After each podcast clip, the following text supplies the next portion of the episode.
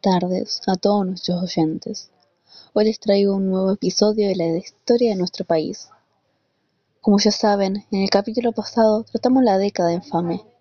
Hoy hablaremos sobre el comienzo del peronismo. Para ello contacté a una vieja amiga investigadora. Hola Camila, un gusto tenerte acá con nosotros hoy. Hola Dani, muchas gracias por recibirme. Es un honor estar hoy hablándoles un poco sobre esta etapa de nuestra historia.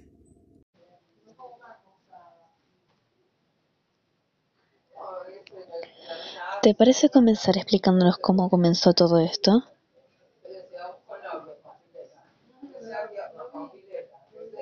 Claro, vayamos en el tiempo entre los años 1943 y 1946. En estas instancias Argentina estaba pasando por el segundo golpe de Estado. Durante el momento en el que se generaba, de a poquito va teniendo cada vez más poder un militar que se llama Juan Domingo Perón. Primero le otorgaron un cargo en el Departamento Nacional del Trabajo con el correr del tiempo, él lo transforma en la Secretaría de Trabajo y Previsión. Esto logra que él comience a escuchar a los trabajadores y darle algunos de los reclamos que ellos hacían hace ya un tiempo, creando un lazo entre ellos porque esta clase estaba agradecida porque alguien al fin había escuchado sus voces, garantizándoles los derechos que les habían limitado. Pero este no fue el único cargo que ocupó antes de convertirse en presidente, ¿no? No.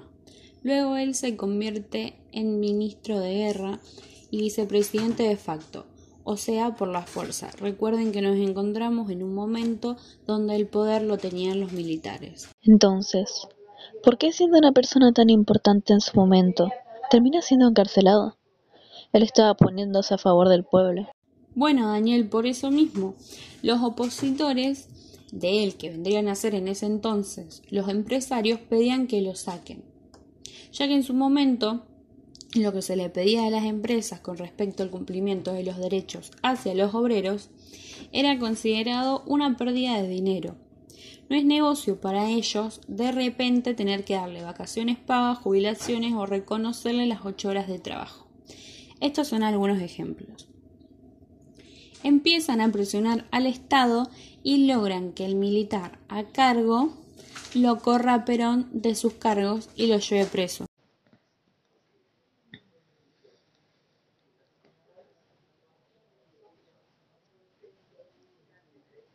Me imagino lo revolucionado que habrá estado el pueblo argentino. Los obreros no se habrán quedado con los brazos cruzados, ¿no es cierto? No. Al enterarse de esta noticia, los obreros lo que hacen es organizar una movilización el 17 de octubre de 1945, con objetivos muy bien marcados. Entre uno de ellos, que liberen de la cárcel a Perón. Los militares, al ver lo que empezaba con una pequeña junta de personas haciendo reclamos, no reaccionan enseguida a este grupo y para cuando quieren reprimir, ya la Plaza de Mayo era un mundo de gente. Al ver lo que, en lo que se está convirtiendo esto, liberan a Perón y lo llevan a uno de los balcones de la, de la Casa Rosada para que le diga a la gente que se podían ir tranquilos a su casa. Es sorprendente lo que puede hacer un pueblo alzando la voz. ¿Te imaginas una actualidad o cómo hubiese sido el tiempo de allí en adelante, sino un 17 de octubre de ese 1945? Bueno, en realidad nada es seguro, ya que vendría a ser un, y si hubiese pasado esto, podría haber ocurrido esto otro. No existe un hecho en concreto que nos diga precisamente que hubiese sido de la historia, pero nos podemos basar en lo que pasó realmente para suponer que hubiese sido. En este momento tengo dos posibilidades en la cabeza. La primera es que en el momento que se quiso reprimir, si se hubiese hecho, la cantidad de personas que había en ese momento hubiese hecho que sea una masacre. y hoy quizás estaríamos recordando un hecho triste de la historia argentina y no el nacimiento del peronismo.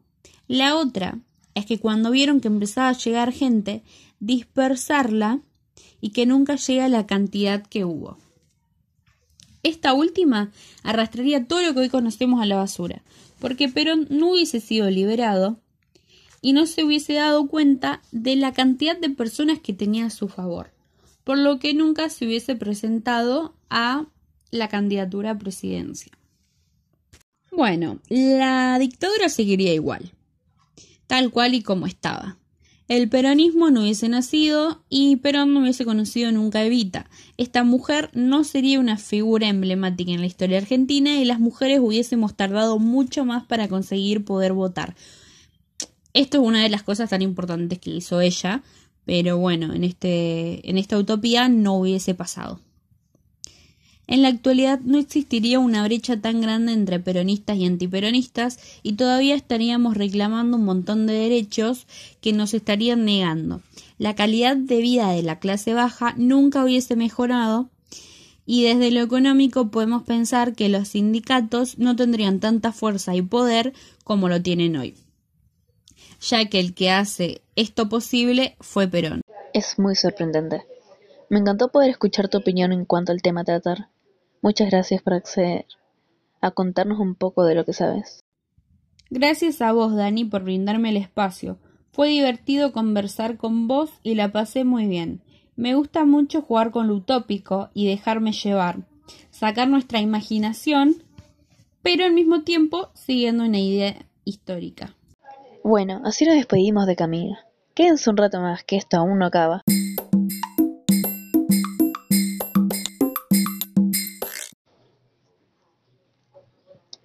Por lo que escuchamos, Camila se centró en el hombre como su objeto de estudio, aplicando una visión antropocéntrica, es decir, contemporánea, del asunto, pues marca al hombre como un ser racional, que puede definir su camino como también influir en el de los demás.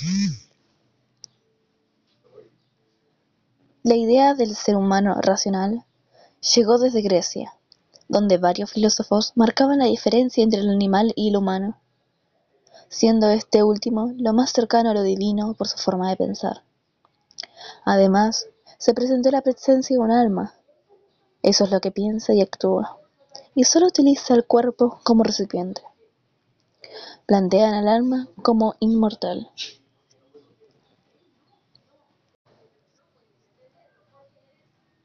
Unas nuevas ideas a partir de lo anterior llegaron con Alejandro Magno y la etapa helenística, donde plantean las formas para conseguir la felicidad absoluta, siendo ésta recibida al tener una vida sin pasiones o sin dolor mental o perturbaciones.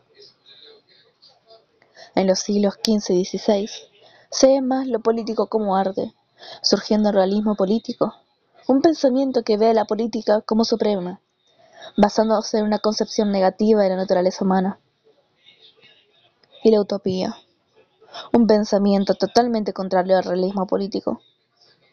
Ese es un pensamiento que intenta percibir un sistema ideal de gobierno en el que se concibe una sociedad perfecta, como la negación de la realidad histórica existente. El fin de esto es llegar a cambiar las cosas en el futuro para mejorar el gobierno y la sociedad.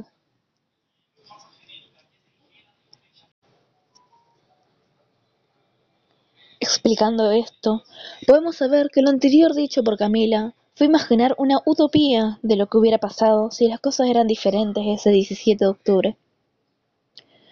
Cerraremos una frase de Eduardo Galeano sobre el tema. La utopía está en el horizonte. Camina dos pasos. Ella se aleja dos pasos. Y el horizonte corre diez pasos más allá. Entonces, ¿para qué sirve la utopía? Para eso. Sirve para cambiar.